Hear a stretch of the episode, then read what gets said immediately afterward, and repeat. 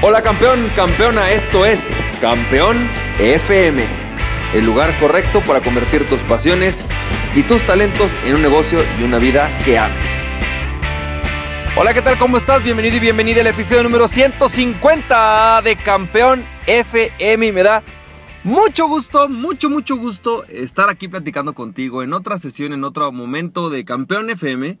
Yo te quiero platicar acerca de algo. ¿Cómo salirte con la tuya en cada ocasión. Esa, ese título me gustó mucho porque eh, me, recuerda mucho la serie eh, How to Get Away with Murder, ¿no? Cómo salirte con la tuya cuando asesines, ¿no? La verdad es que por eso llamé hoy el episodio Cómo salirte con la tuya en cada ocasión, cada situación en la que estás en tu vida. Y voy a platicarte un poco de eso. Pero primero déjame darte un poco de contexto. El día de ayer, eh, bueno, primero déjame más bien, voy a ir un poquito más para atrás. Hace un par de, de semanas, varias semanas, posiblemente unas seis, meses, unas seis semanas, eh, eh, estamos empezando a buscar nosotros una persona que nos ayude con análisis. Esto es porque necesitamos analizar las ventas de nuestros clientes, analizar su desempeño. Entonces necesitamos un analista que le gustara la mercadotecnia. Y bueno, pues obviamente lo primero fue buscar personas que a lo mejor supieran de campañas de pago por clic, que fueran ads manager.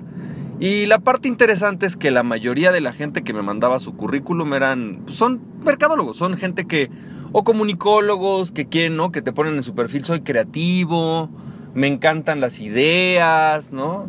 Este, yo lo que quiero es comunicar mis ideas, ¿no? Cosas por el estilo. Que está padre, la verdad es que es obvio que alguien en mercadotecnia, que un emprendedor posiblemente también esté mucho en ese rollo.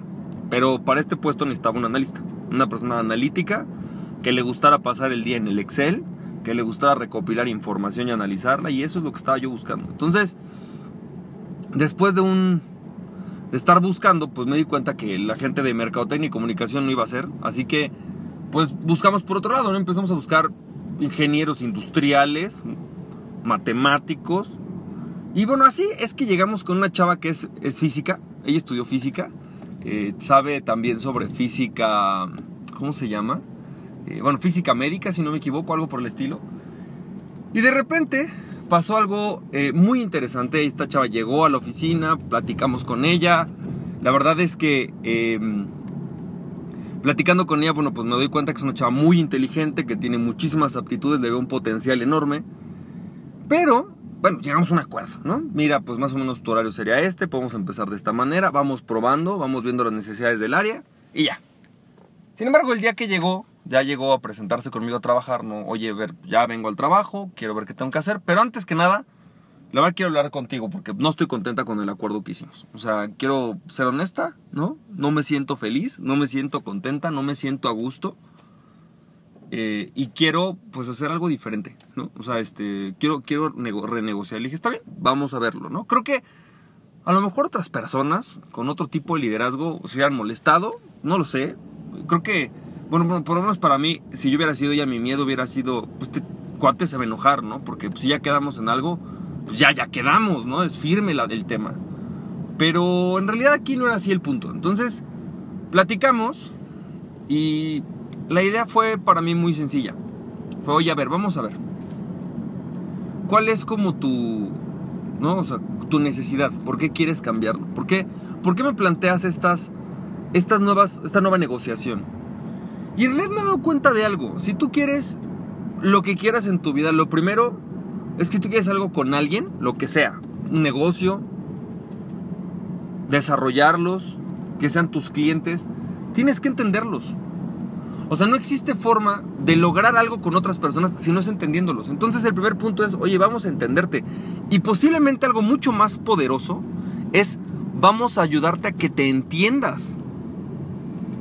Me he dado cuenta cuando estoy consultando a las personas, negocios, ¿no? Empresas, que si les preguntas, les haces preguntas, sobre todo de entendimiento, o sea, oye, pero ¿qué es lo que realmente quieres? ¿Para qué esperas, eh, haces esto? ¿Qué es lo que esperas obtener? No lo saben. Es decir, eh, tienen ideas, piden cosas, ¿no? Pero en realidad no sabemos como personas responder ciertas preguntas. ¿Qué es lo que realmente queremos? ¿Qué es lo que en el fondo necesitamos? ¿Qué es lo que esperamos obtener? ¿Cómo nos lo imaginamos? A veces simplemente sabemos que algo está mal, ¿no? que algo no nos gusta o que algo nos gusta, pero no sabemos ni para qué, ni qué, ni, cómo esperamos que se dé. O sea, no tenemos muy claro, no hacemos la pausa. Entonces, pues, ¿cuál fue el punto? El punto es llegamos, ¿no? Este, fue hacer algunas preguntas, ayudarla a que primero yo entenderla, pero creo que también a que ella se entendiera, a que adquiriera claridad sobre lo que esperaba, cómo lo esperaba. Y después también el siguiente punto, ¿no? Oye, mira, yo te voy a aclarar lo que yo espero y lo que yo busco. ¿Y a qué estoy dispuesto? ¿Y cómo me lo imagino? Después de, ¿qué habrá sido? 45 minutos, a lo mejor una hora de plática, de realmente tratar de entenderla, creo que nos entendimos, creo que la entendí bien. Y le dije, ¿por qué no propone una manera en la cual podamos tener las dos necesidades? Tanto tus necesidades emocionales, porque no son solo las necesidades económicas, no es solo la cantidad de dinero que ganas, no es solo la cantidad de tiempo que vienes, sino emocionalmente cómo te sientes al respecto. Y yo te digo lo, y cómo podríamos resolverlo con lo que yo espero como individuo y lo que espera la empresa para ti. Al final, ella dijo, bueno, pues mira, realmente no gané mucho en la negociación, ¿no? Porque en realidad no gané mucho en cuanto a pues ganar mucho más o venir mucho menos tiempo, en realidad no fue así. Pero sí ganó algo muy importante, claridad.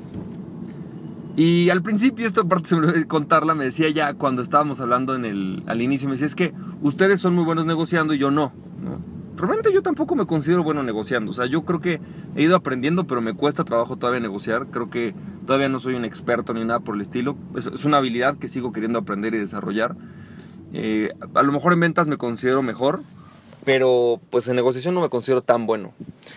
Sin embargo, este, dijo algo ella que me sorprendió al final de la plática. Dijo, ¿sabes? O sea, no me lo, no acuerdo las palabras exactas, pero me acuerdo el sentimiento o lo que me hizo sentir. Fue estas, estas palabras como de, ¿sabes? Y si en el camino aprendo a hacer lo que estás haciendo, o sea, a conseguir esto que tú conseguiste, esta negociación, esta capacidad de negociación que tienes, va a ser un gran aprendizaje. O sea, al final es este salirme con la mía. Y entonces me quiero llevar algunas, algunas reflexiones sobre qué significa para mí, Francisco, salirme con la mía y cuál sería una manera inteligente de salirme con la mía.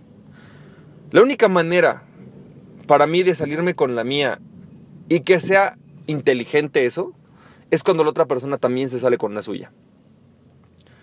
Y esto no significa que tengas que dar gusto y capricho a las posturas. Es decir, al yo quiero entrar temprano y salir temprano, o yo quiero entrar temprano y salir tarde, o yo quiero simplemente salir más temprano. No importa.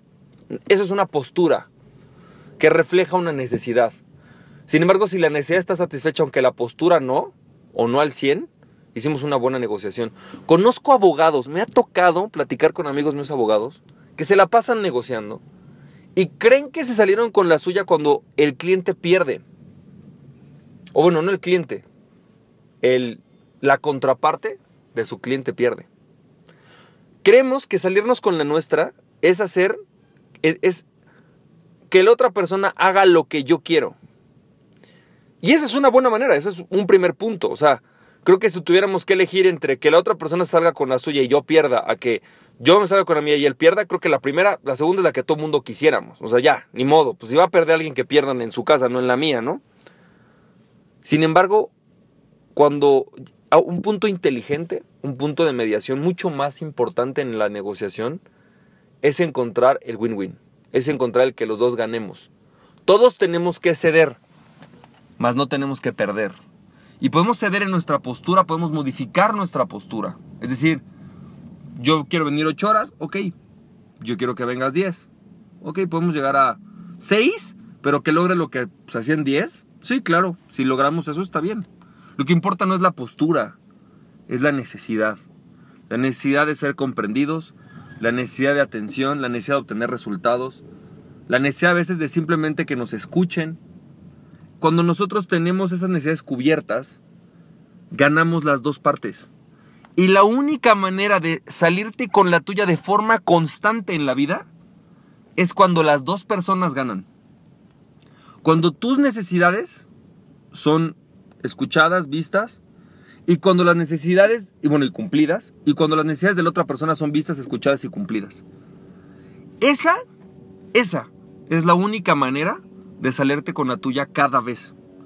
Pero para lograr eso se necesitan habilidades. A veces son habilidades de primero de comprensión del otro, pero también habilidades de persuasión. Porque todos tenemos un programa mental que nos dice que tenemos que tener cuidado con los otros. Porque seguro nos quieren amolar. Todos tenemos eso. Tus papás te educaron diciéndote, ten cuidado, no le, hablas, no le hables al desconocido porque seguramente te va a querer hacer algo. ¿No? Así nos educan. Y entonces necesitas, por un lado, habilidades de negociación y de comprensión, coaching a lo mejor, pero por otro lado necesitas habilidades de influencia, que rompan las barreras mentales de la persona que tienes enfrente, para que entienda, para que se dé cuenta que sí te importa, que sí pueden lograr un win-win. Necesitas habilidades de influencia.